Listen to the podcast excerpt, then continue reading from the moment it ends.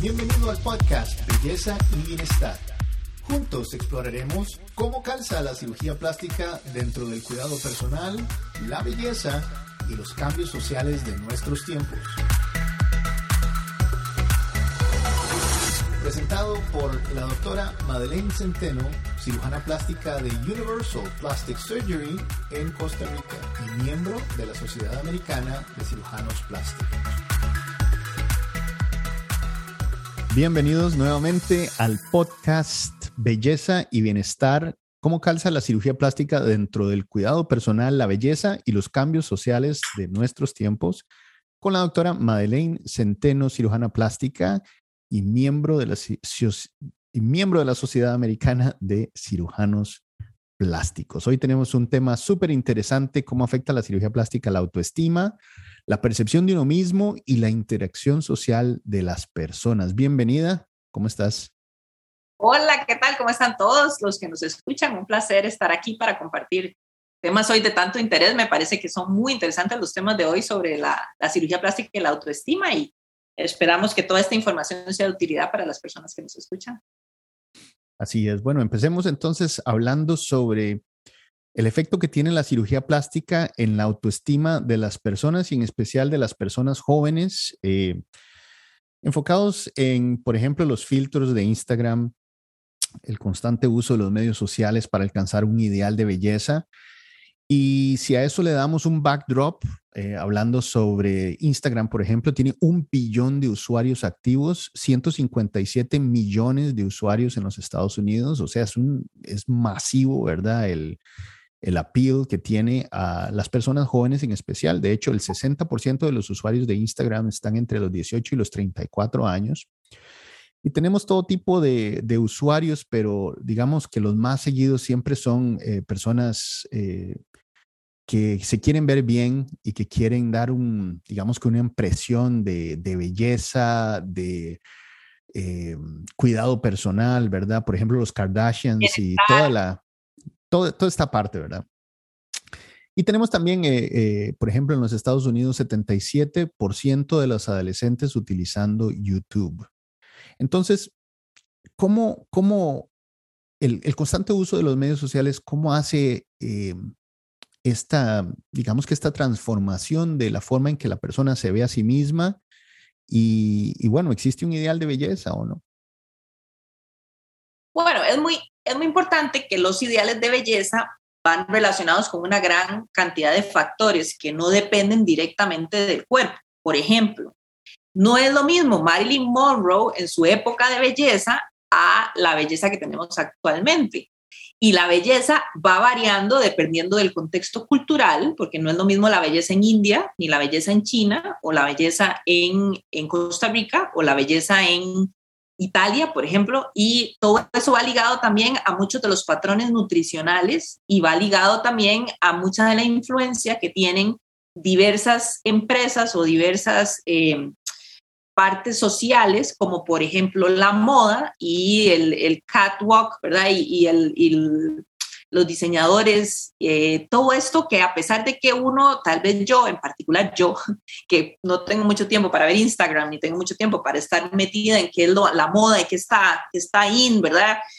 Pues no me doy cuenta y a veces pues pasa eso desapercibido en mi mente de cuánto afecta realmente un diseñador o cuánto afecta realmente la parte cultural en, los, en la belleza. Y bueno, eso se ha puesto un poco más de, encontrar en, contexto, digamos, aquí en la oficina, porque hemos tenido cierta cantidad de pacientes que vienen de, otros, de otras latitudes y que vienen buscando cirugía y entonces hasta cierto punto cuesta un poco encontrar cuál es ese, ese, em, ese punto medio entre, o esa línea tan sutil que hablábamos anteriormente sobre cuándo se convierte en un procedimiento estético, cuándo es un procedimiento reconstructivo o incluso cuándo es vanidad innecesaria, como habíamos hablado también del caso de Michael Jackson.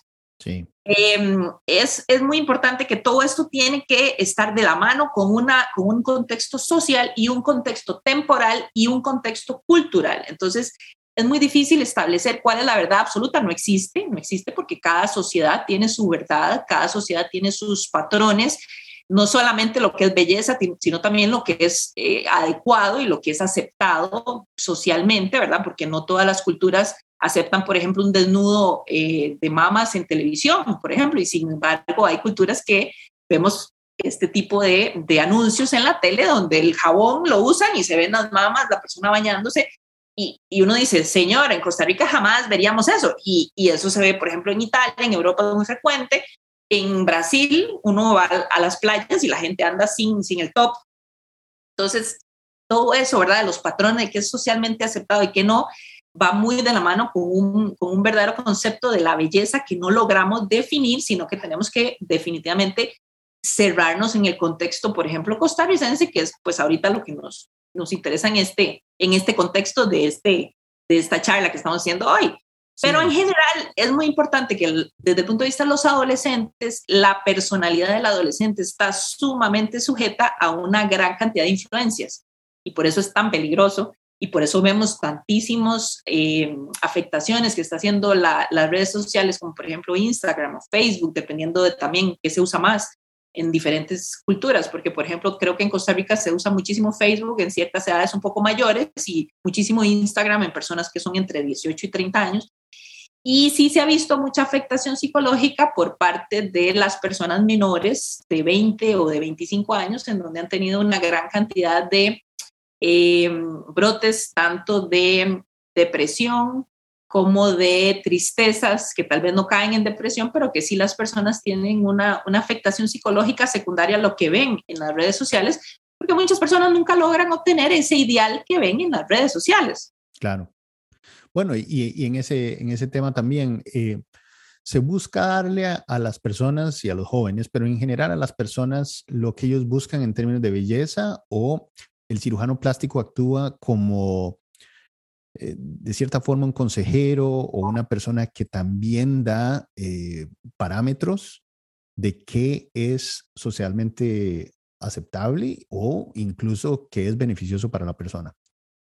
Claro, desde, el punto de vista médico, uno debe ser siempre un consejero y un, un, ¿cómo podemos decir? Un filtro entre todo lo que el paciente quiere, porque hay gente que viene y dice, yo quiero toda esta cantidad de cosas, ¿verdad? Y son como 12 cosas en una lista y uno tiene que decir, bueno, vamos a ver cuáles son las verdaderas necesidades de esta persona de acuerdo a su contexto, de acuerdo a su físico, de acuerdo a sus necesidades fisiológicas también, no vamos a hacer una abdominoplastia en una persona que tiene 20 años y que tiene toda una vida reproductiva por delante y que posiblemente va a tener hijos, ¿me explico? Entonces, hay una serie de cosas que uno también tiene que considerar y por eso es que es tan importante, que a veces la gente no lo entiende, por eso es tan importante una consulta preoperatoria en donde uno tiene que valorar tanto el contexto físico de la persona como el contexto psicológico y uno se da cuenta tanto de qué es lo que quiere la persona como de qué es lo que necesita, cómo aterrizar todo eso, que el, porque el paciente viene con esto así altísimo de la alegría de que todo lo que se va a hacer, y uno tiene que ir aterrizando a lo que el paciente necesita, cuál es su realidad, tanto emocional como económica, también porque tenemos que, obviamente, pues hay que hacer un presupuesto y todo tiene que estar de acuerdo a la, a la posibilidad del paciente desde el punto de vista de su presupuesto también.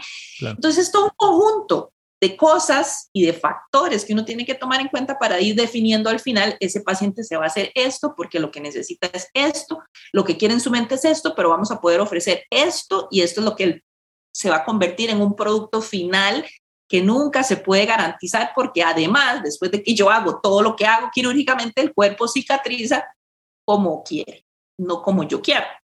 Entonces, es todo un conjunto de malabares médicos junto con los malabares del paciente para poder obtener al final un producto que sea bonito y que sea saludable y que sea aceptable desde el punto de vista de los estándares culturales y sociales y, y este, pues que tenga todas las características positivas y con la mayor, menor cantidad de características negativas. Y, y en términos entonces de cuándo es recomendable y cuándo no es recomendable hacer cirugía plástica en un paciente. ¿Existen predeterminaciones? ¿Existe algún parámetro que dice a este paciente definitivamente no se le puede operar porque muestra ciertas características o, simplemente es en caso uno por uno? Individualmente cada paciente hay que hacerle una valoración y ese paciente va a determinar sí, este paciente realmente lo que quiere es dentro de un contexto razonable o qué sé yo. Eh, ¿Hay formas de determinar a este paciente no se le debe operar o no? Pienso que todos los pacientes deben ser sometidos a una valoración inicial y que cada paciente, dependiendo de sus necesidades y su forma de... Eh, uno en esta primera consulta lo que está haciendo siempre es conociendo al paciente, viendo más o menos cuáles son sus expectativas. Obviamente viendo también su manera de ser, porque tiene que ser una persona que entienda razones, una persona que sus eh, expectativas sean razonables de acuerdo a lo que tiene su cuerpo también.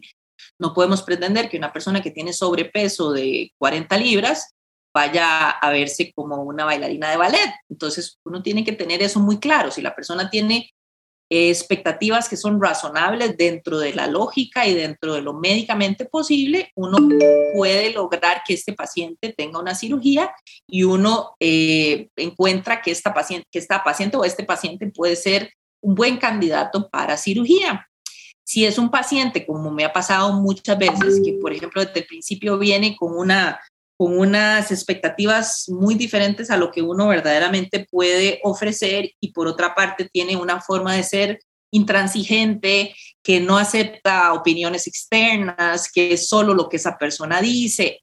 Se va volviendo un poco difícil porque, como digo, al final el resultado final de una cirugía no depende solo de mí quirúrgicamente, sino que depende de una gran cantidad de factores y entre ellos está la cicatrización del paciente que es completamente impredecible y completamente incontrolable. Entonces uno hace lo que médicamente se puede hacer, pero al final el producto último va a ser totalmente dependiendo de la cicatrización del paciente. Entonces, es muy difícil porque algunas personas a veces dicen, es que a mí no me dieron ninguna garantía de las cicatrices que tengo y esto está terrible. Claro, y es que hay un porcentaje de pacientes que cicatrizan con cicatrices hipertróficas o cicatrización queloide, que es algo que es impredecible y que no, uno no puede saber qué va a pasar en algunas ocasiones y esas cosas no se pueden garantizar. O sea, hay un porcentaje del proceso que no depende de mis manos, que depende de la cicatrización del paciente. Sí, del paciente en sí. Entonces, no es que uno tiene pacientes que los que le dice a este de fijo sí y este de fijo no, no, uno tiene que analizar el tipo de paciente, porque también tenemos los pacientes menores de edad. Muy frecuentemente las personas me preguntan, ¿qué hacemos con un paciente menor de edad? Yo usualmente no opero personas menores de edad, que son procedimientos completamente estéticos, como liposucciones, eh, cuestiones que son completamente estéticas, cuesta mucho que yo haga ese tipo de procedimientos, pero de vez en cuando me encuentro algún paciente que sí lo necesita porque tal vez ha bajado mucho de peso y tiene un abdomen completamente flácido, con, con tejido muy sobrante, em, o las mamas muy caídas cuando son muy grandes. Hay niñas de 13 y 14 años que tienen alteraciones de sus mamas con crecimientos muy severos, que si eventualmente tienen un hijo y dan lactancia va a ser todavía peor. Entonces, o hay muchachas de 12, 11 años que tienen crecimientos inapropiados de los labios menores en los genitales y que tenemos que hacerles eh, cirugías en ese tipo que son reconstructivas y a pesar de que son menores de edad, pues en ese caso, en el contexto de un, padre o una madre que los logre llevar poco a poco con información y todo junto conmigo, pues entonces podemos realizar la cirugía. O por ejemplo, en el caso de la rinoplastía o de, eh, de las orejas, este, esos son procedimientos que son más razonables hacerlos cuando la persona tiene una edad relativamente más joven, ¿no es cierto? Claro, totalmente. No tanto la nariz, porque la nariz sigue creciendo, generalmente crece mucho entre los 12 y los 20 años todavía. Entonces, la nariz no tanto, pero las orejas sí, porque definitivamente las orejas sí lo hemos visto relacionado con muchos problemas psicológicos cuando los niños entran a la edad escolar. Entonces, las orejas sí se recomienda que se operen antes de que el niño tenga cinco años para poder evitar esa etapa en donde entran a la escuela y les hacen bullying por tener las orejas eh, muy prominentes. Claro, claro. Bueno, el procedimiento más popular en los Estados Unidos es diferente al procedimiento más popular en el mundo. Yo no sé si eh, nuestros escuchas eh, sabían eso. Pero el procedimiento más popular en los Estados Unidos es la liposucción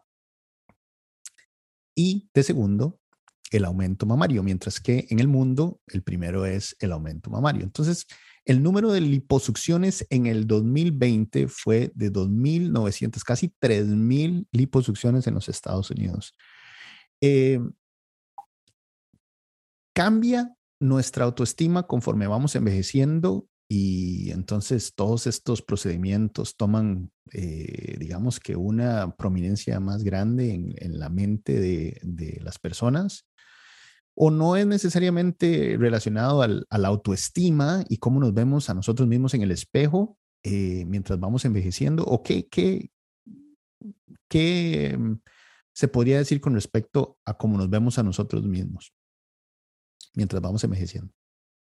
Pues sí, creo que afecta mucho la autoestima cuando vamos envejeciendo y, y, bueno, en relación, primero tal vez hablar un poquito sobre el tema de la liposucción en Estados Unidos, me parece que va mucho de la mano con el tema de la alimentación en los Estados Unidos. Ha habido estudios en donde poblaciones japonesas, por ejemplo, emigran a Estados Unidos y en la primera generación no se ve tanto cambio nutricional, pero generalmente en la segunda generación de inmigrantes usualmente tenemos patrones de obesidad que anteriormente no se veían en la familia mientras vivían en Japón.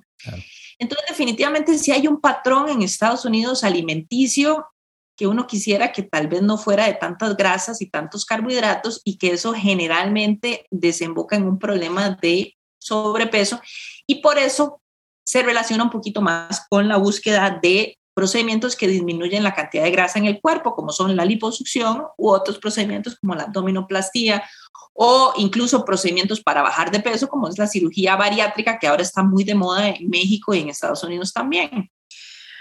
Bueno, y eso está muy de moda en Estados Unidos, pero el problema es que son procedimientos muy costosos y generalmente cuestan entre 10 mil y 15 mil o 20 mil dólares. Entonces, usualmente la gente viaja a otros lugares para hacerse ese tipo de procedimientos y eso está muy, muy de moda ahorita, la cirugía bariátrica en todas partes del mundo, que es la cirugía que ayuda a bajar de peso.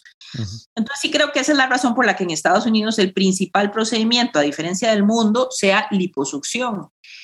Em, ahora, desde el punto de vista de la autoestima, se ha visto y lo veo todos los días con los pacientes. Tuve, por ejemplo, un paciente de 14 años que tenía las orejas prominentes, muy prominentes y sufría un, un acoso en la escuela tremendo en el colegio. Y él ya tenía un, un, todo un plan de cómo iba a tirarse de un puente cuando sus papás no estaban en la casa, porque era tal el acoso que sufría en, en la escuela él ya sabía que ahora los papás no estaban, qué bus iba a tomar para llegar al puente del cual se iba a tirar. Ese día mi jefe dijo, este muchacho se queda inmediatamente. Yo estaba trabajando en el Hospital San Juan de Dios y mi jefe en ese momento era el doctor Jiménez y mi, mi jefe dijo, este muchacho no se puede ir para la casa, se queda inmediatamente y lo operamos mañana. Y se operó de emergencia de una alteración de las orejitas, que uno diría, bueno, pero ay, ¿qué, tan importante va a ser una cuestión de las orejitas? Entonces ahí es donde cada persona con su psicología es donde debe ser valorada en, en profundidad esa sola persona.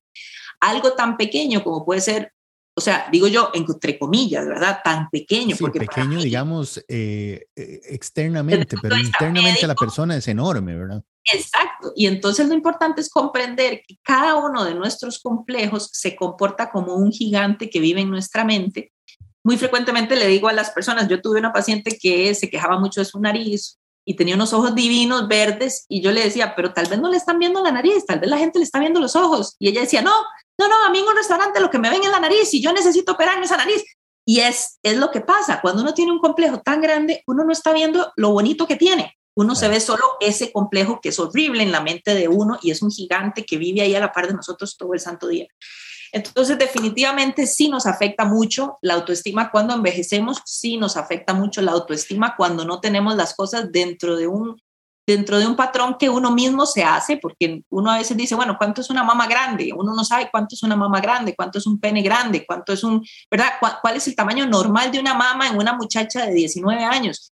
Son cosas que son muy sutiles y son para la persona, es el mundo. Entonces, por eso es tan importante valorar a cada paciente por separado, porque ese paciente se operó de las orejitas y ya al día siguiente ya no tenía el problema.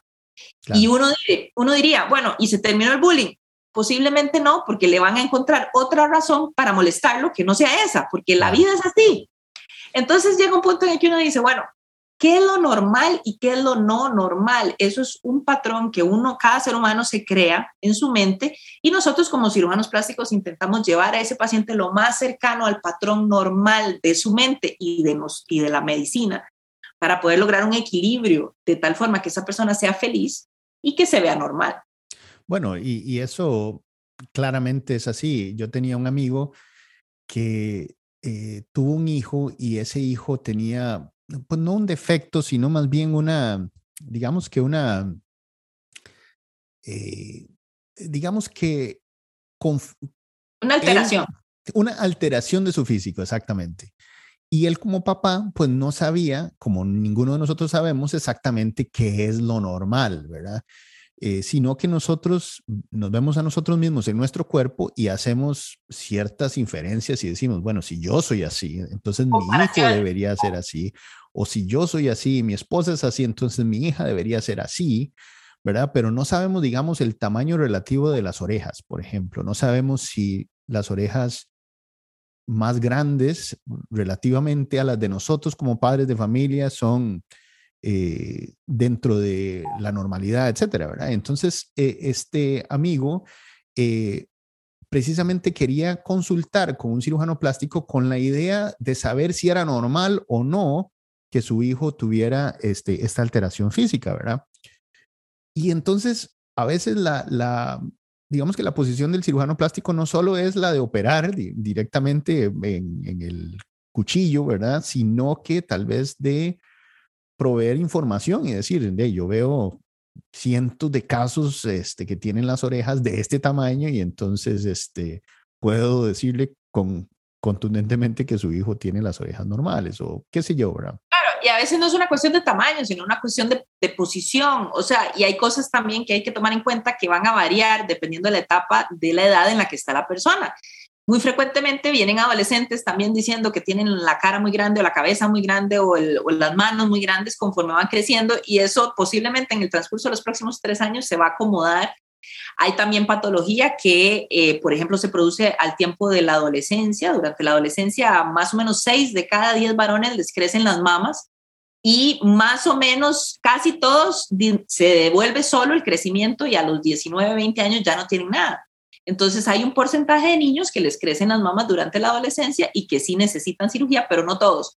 Entonces muchas veces uno también tiene que hacer esa distinción cuántos esperamos, ¿verdad? O cuántos operamos ya porque el niño en este momento tiene 14 años y lo molestan mucho porque tiene las mamas grandes y tiene que hacer natación en el colegio, o nos esperamos tres años y que se coma todo ese bullying durante todos estos años, esperando que el cuerpo resuelva una cuestión que uno puede resolver quirúrgicamente. O sea, es todo un, todo un, equilibrio que uno tiene que ir jugando con cada paciente para poder lograr el mejor resultado para cada paciente.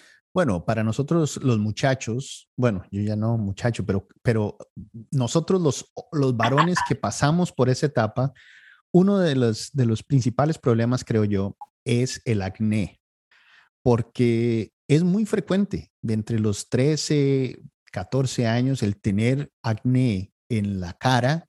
Es una de las cosas más frecuentes en, nosotros los, los, varones en especial, ¿verdad? Y, y, y, eso se presta precisamente para, para bullying o para sentirse que uno tiene ciertas se vea uno en el espejo y, piense, Dios mío, nadie me va a querer a mí porque me veo terrible con esto y con todas estas espinillas, etcétera.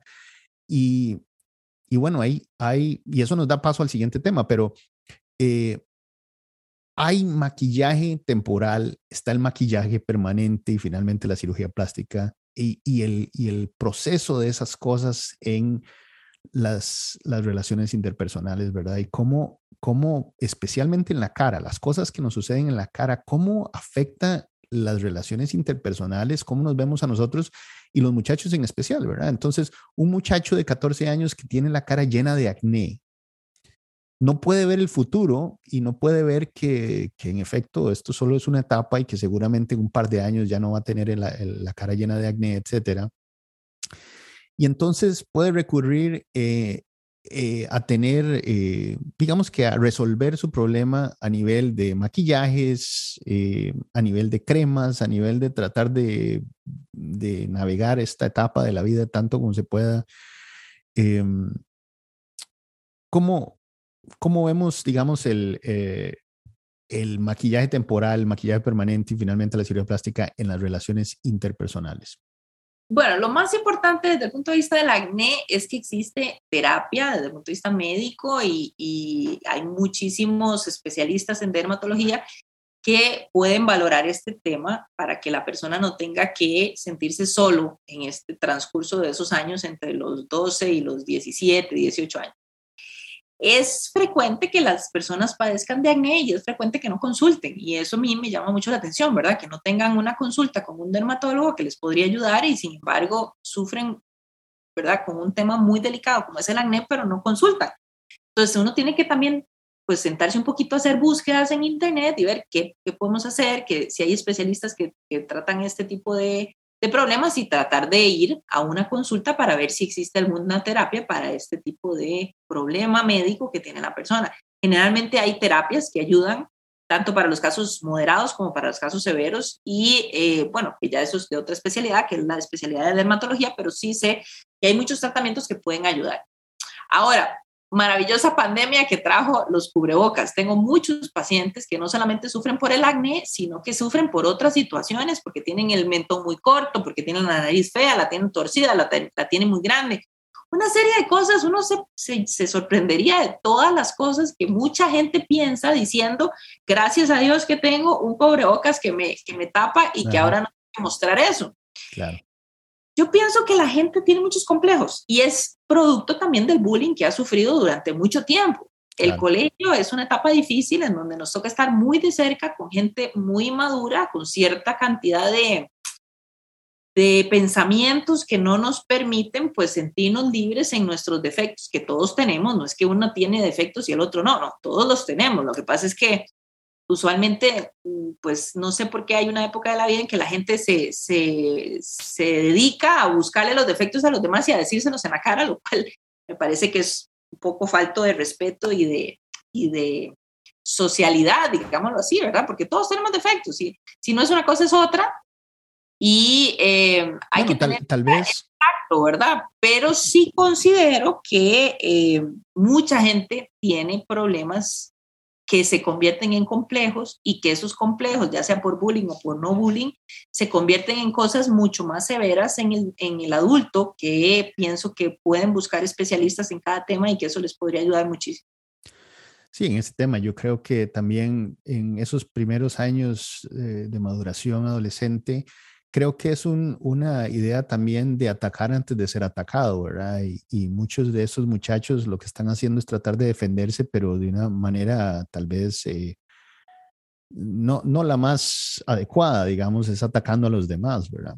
Pero, pero bueno, independientemente de cómo sucede, la realidad es que al final sucede, desarrollamos estos complejos y a veces eh, terminamos eh, ya sea utilizando maquillajes temporales o el maquillaje permanente. desde ese punto de vista, los maquillajes temporales no son la solución para temas como, por ejemplo, el acné. Desgraciadamente, mucho del acné tiene que ver con una infectación desde el punto de vista de bacterias. Entonces, los maquillajes temporales, especialmente los que usan las mujeres para, para su día a día, generalmente si uno los aplica en las zonas que tienen infecciones, la esponjita que uno utiliza se queda con esas bacterias y eso proliferan las bacterias de un día para otro, entonces generalmente predispone a que se haga un círculo vicioso del, del maquillaje junto con el acné, porque cada vez que uno se pone el maquillaje se vuelve a infectar y la sigue con más bacterias y entonces es el ciclo, círculo vicioso que a veces uno trata de evitar. No se recomiendan los maquillajes temporales en pacientes con ese tipo de problemas que son, por ejemplo, acné activo. Sí puede ser que se utilice para acné ya que ha, que ha eh, que se ha eliminado la parte activa y que está con una secuela como, como tipo cicatriz. Pero para eso también tenemos procedimientos quirúrgicos que pueden ayudar un poquito para las cicatrices del acné. Entonces, en cuanto a los temas de maquillajes temporales, hay una cierta cantidad de, de maquillajes que están saliendo actualmente porque existe mucha, mucha población que tiene ahorita tatuajes cuyos trabajos no lo permiten siempre. Entonces he estado viendo algunos maquillajes que son bastante fuertes y que se consideran un poquito más permanentes para eh, poder tapar los, tatuajes mientras la gente está en su hora de trabajo y luego cuando salen ya se quitan el maquillaje y es interesante. Hay, hay eh, pues, productos muy, de muy buena calidad, pero como repito, cada paciente tiene que verse en su contexto propio para ver si esa sería una opción para esa persona. Sí. ¿Cuándo es necesario detenerse y decir, no, no puedo confiar ya más en mi propia percepción de mí mismo. Por ejemplo, en el caso de Michael Jackson y su constante necesidad de la cirugía plástica, Yo creo que en su momento él pudo haber dicho, yo creo que ya fui demasiado lejos con respecto a mi cirugía plástica. Eh, ¿cuándo, ¿Cuándo es necesario decir, no, no, no, yo no puedo confiar en mí mismo y necesito consultar con, qué sé yo, con un psicólogo o con mis familiares o con las personas que realmente están defendiéndome a mí en el mundo, no, no sé, o sea, no solo, eh, no solo, eh,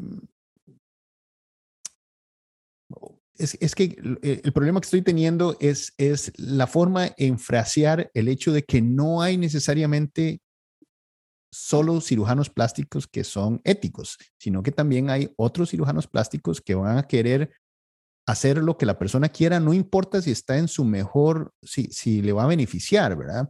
lo veo ahorita porque ahorita muchos, muchos sitios de internet que hay personas que solicitan transformaciones corporales que no son la norma, digámoslo así, por ejemplo, gente que quiere quitarse las orejas para verse como una serpiente o gente que quiere cortarse la lengua en dos para tener una lengua bífida. Y son transformaciones que van en contra de lo que es el cuerpo humano y definitivamente no se consideran éticas desde el punto de vista de la cirugía plástica. He visto mujeres que han pedido pezones, eh, perdón, areolas en forma de corazón. He visto eh, personas que han solicitado cortarse la nariz si la gente supiera lo que cuesta recobrar una nariz, o sea, reconstruir una nariz después de que alguien ha sufrido un accidente, que ha perdido la nariz, uno diría, Dios mío, ¿qué está haciendo esta persona? Si quieren cortar las orejas, con lo que cuesta reconstruir una oreja, se cortan la nariz. O sea, hay una serie de cosas que la gente está haciendo y ya eso sí es completamente anormal y totalmente salido de la, de la medicina en pro del ser humano.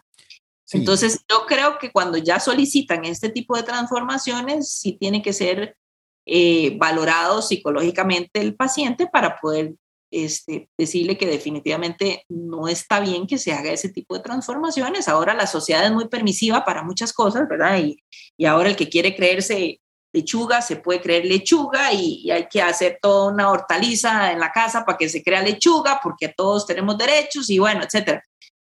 Yo lo que pienso es que desde el punto de vista médico no es ético y creo que uno debe tener también un límite de decir esto se puede hacer, esto no se puede hacer. Y eh, hay, muy, hay, bueno, también hay enfermedades psicológicas en donde la persona no tiene una, eh, no tiene la capacidad de verse apropiadamente, como por ejemplo los trastornos de alimentación, como la anorexia.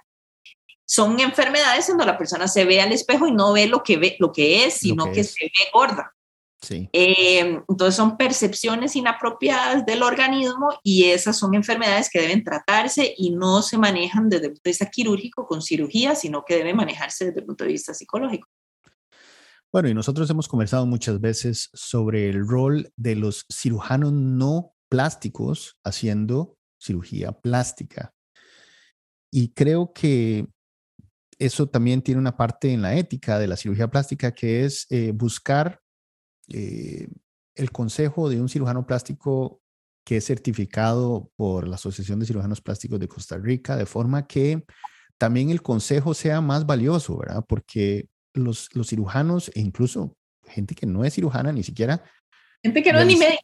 Por eso, hay gente que no es ni médica y, y, esa persona realizando un procedimiento quirúrgico de cirugía plástica, pues lógicamente va a dar un consejo que es no solo menos válido, sino también hasta peligroso. Hasta incorrecto o, peligroso para la vida. Ajá, exacto. Entonces, claro, porque hay muchas sustancias que no se deben inyectar en el cuerpo y tenemos personas inyectando sustancias en los glúteos, inyectando sustancias como por ejemplo aceite mineral, que ni siquiera es estéril, silicón en gel, que ya no se debe utilizar en ese sentido, y hay una serie de productos que no sabemos ni siquiera qué tienen, porque los traen en maletas de otros países, inyectándose personas en la cara, inyectándose en los glúteos, en las mamas. He tenido pacientes con salida de material a través de heridas que el cuerpo hace para poder sacar ese material que no es compatible con el cuerpo.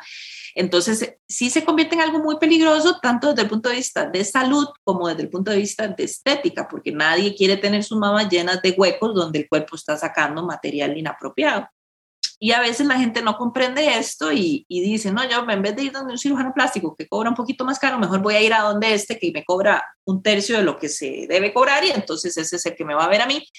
Y muchas veces estas personas no tienen ni conocimiento de lo que ellos mismos están poniendo o inyectando. Sí, terrible. El tercer tema de hoy es la cirugía plástica en la interacción social, pero con respecto al mercado laboral. Entonces, el rol de la juventud en el área laboral, por ejemplo, las mujeres jóvenes y atractivas son más competitivas en el mercado laboral. Y entonces eso da paso a necesitar de la cirugía plástica o debería uno estar conforme con como Dios lo creó y competir con lo que nos, lo que nos han dado. Es difícil porque el tema de la juventud en relación al trabajo es duro para las personas que pasamos de los 40, 45 años. Uno quisiera tener las mismas oportunidades a los 50, 55, 60 que tienen las que tienen 22, 25 y 27. Y sin embargo, eso no pasa porque la gente eh, dependiendo del área de trabajo, pues busca una imagen un poco más fresca, un poco más eh, talladita, digamos, de los tejidos, ¿verdad? Y eso es algo que uno no puede evitar, la juventud, por eso se llama el divino tesoro, porque la juventud es la juventud. Entonces, desde ese punto de vista, creo que la cirugía plástica ayuda un poco, puede ayudar un poco, porque siempre es importante recalcar que la idea no es tener 60 y verse de 15, que eso también es muy inapropiado sino la idea es verse de, de, 60 pero bonita, digamos. No importa que uno tenga 60, pero verse bonito, los tejidos que se vean bonitos, que se vean tersos. Y hay una serie de cosas que ayudan a todo este, a, todo este tema, no solamente la cirugía plástica, sino también las cremas, los masajes faciales, las limpiezas faciales. Hay una serie de, de procedimientos que pueden ayudar y que no son ni siquiera relacionados con la cirugía plástica, pero sí con el cuidado personal. Por ejemplo, en Costa Rica, que también esto va de la mano con el área social y con, con los estándares sociales, porque en Costa Rica normalmente la gente utiliza desodorante y el utilizar desodorante no es mal visto y hace que uno huela bien y que no huela a sudor y que usualmente sea útil para eso. Em, desde el punto de vista costarricense es normal que la gente, que las mujeres usen maquillaje y ahora vemos también que algunos hombres usan maquillaje y eso pues tampoco está mal visto. Pero em, todo, en todo tiene que ir de la mano con una precisa valoración de cada persona, ¿verdad? Muchas veces vienen pacientes muy mayores que se hacen transformaciones muy grandes y eso también a veces se ve, eh, no digamos inapropiado, pero sí se ve fuera de su contexto, porque una persona que se opera los párpados, pero todo el resto del cuerpo sigue siendo de una persona de 80 años, pues cuesta un poco, ¿verdad? Como, como que uno dice, no rima, no riman los párpados divinos con, con, con, o sea, unos párpados de una persona como de 20 años con una cara de una persona de 87 años. Sí. Entonces uno tiene que tratar de hacer el, el, contexto y de tratar de equilibrar la opción del paciente de lo que quiere y lo que está buscando con lo mejor en su caso para poder obtener al final un producto equilibrado que no sea demasiado fuera de, los, de, de su propio estándar, ¿verdad? Que sea algo muy similar que le ayude a verse bien y a, y a mantenerse eh, en un estado de equilibrio entre salud y belleza y eso que le dé, eh, como digo, cosas positivas y no cosas negativas, ¿verdad? Sí. Pero sí, definitivamente a nivel laboral es, es un tema delicado que yo creo que eso se me sale a mí de, me, me supera ese tema porque el tema de la salud y la, y la belleza y, y la oferta laboral es complicado. O sea, uno quisiera de verdad poder verse igual que cuando tenía 20 y es difícil lograrlo, es difícil lograrlo. Y lo digo desde lo más hondo del corazón de una persona que intenta verse todos los días mejor, de que intenta hacer decisiones saludables de alimentación, que intenta meter espacio para el ejercicio que cuesta muchísimo, ¿verdad? Me pongo en el lugar de tanta gente que tiene hijos, que tienen una vida ocupada, un trabajo, eh, ¿verdad? La familia, o sea, es muy difícil equilibrar todas estas áreas para poder lograr uno también luchar con la parte física, es muy duro. Claro, y, además, si a eso le agregamos, digamos que el, el, contexto de haber perdido el trabajo y buscar un nuevo trabajo a la edad de 45, 50 años y compitiendo contra, eh, bueno, hombres y mujeres, pero compitiendo contra otros mucho más jóvenes, con más vitalidad, que, se ven mejor, que tal vez presentan las marcas de, esos negocios de una mejor manera, tal vez. Y, y bueno, es, es, una, es una realidad con la que tenemos que vivir, pero que la cirugía plástica realmente puede ayudar a, a esas personas que, este, que tal vez necesitan verse mejor en el, en el, digamos que en el mercado laboral y sentirse mejor, porque me toca muchas veces operar un paciente y verlo como una vez que se elimina ese gigante que era un complejo que tenía, porque tenía las mamas grandes siendo un hombre o porque tenía las mamas caídas siendo una mujer. O sea, una serie de cosas que uno en la cabeza crea y hace ese gigante y una vez que uno elimina ese gigante y la persona ya puede tener una, una libertad para poder sentarse en una reunión y no estar pensando cómo se me ve la ropa, me veo gordo, me veo feo, me veo, ¿verdad? Ya puede sentirse con esa libertad de estar ahí sentado y disfrutar la conversación sin estar pensando qué tengo que hacer para que no se den cuenta que tengo esto o que tengo lo otro.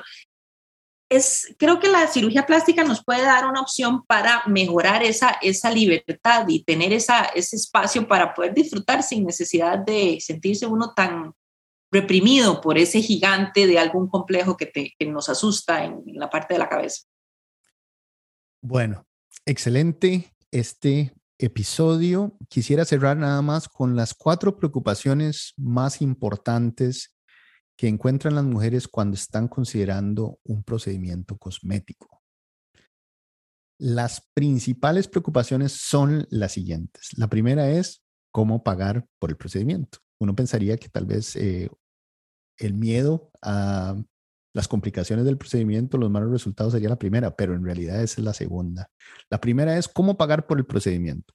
La segunda es las complicaciones del procedimiento y los malos resultados, ¿verdad? El, hacerlo y que al final, ya sea que el médico hizo mal praxis o que en efecto las cosas no salieron como yo las esperaba o en sí las complicaciones del procedimiento en sí, ¿verdad? La tercera es encontrar al proveedor correcto. Y la cuarta es que no se note que tuve cirugía plástica. O sea, es interesante, ¿verdad? Que las personas quieren tener cirugía plástica, pero que no se note que lo que pasó fue cirugía plástica, sino que se vea como que me rejuvenecí de alguna forma, que sé yo. de la noche a la mañana. Exacto, pero que no sea que se note que tuve cirugía plástica. Para todos los que nos escuchan, este ha sido nuestro episodio número 3. Sería bueno, perdón, que esas, que esas preguntas las, las contestemos la siguiente vez porque cada aspecto es importante y es necesario también darle respuestas al, al, a los escuchas, tanto desde el punto de vista económico, que existen muchas diferentes opciones de financiamiento, como también todas las preguntas son interesantes y creo que deberíamos tocarlas en el siguiente podcast. Sí, claro que, claro que sí. En términos de si ustedes tienen algunas preguntas que quisieran ver eh, contestadas dentro del podcast, por favor háganoslas saber en el, eh, en el chat de Facebook y pueden seguirnos y pueden encontrar los links directamente en el sitio web plasticsurgerycr.com, plasticsurgerycr.com. Y además pueden seguirnos. Pueden hacerlo también a, nuestra, a nuestra central telefónica, que es el 2222-6441, o a nuestro número de WhatsApp, que ahora muy frecuentemente la gente escribe por WhatsApp y es el 7110-5090, o también pueden escribirnos al info arroba plasticsurgerycr.com. Perfecto. Bueno, todo un gusto. Gracias a todos por escucharnos y cualquier tema que quisieran que tocaran, también sería bueno que lo colocaran en los comentarios para poder ir tomando nota de todos estos temas interesantes que necesitan respuesta. Que estén muy bien. Hasta luego. Gracias, chao.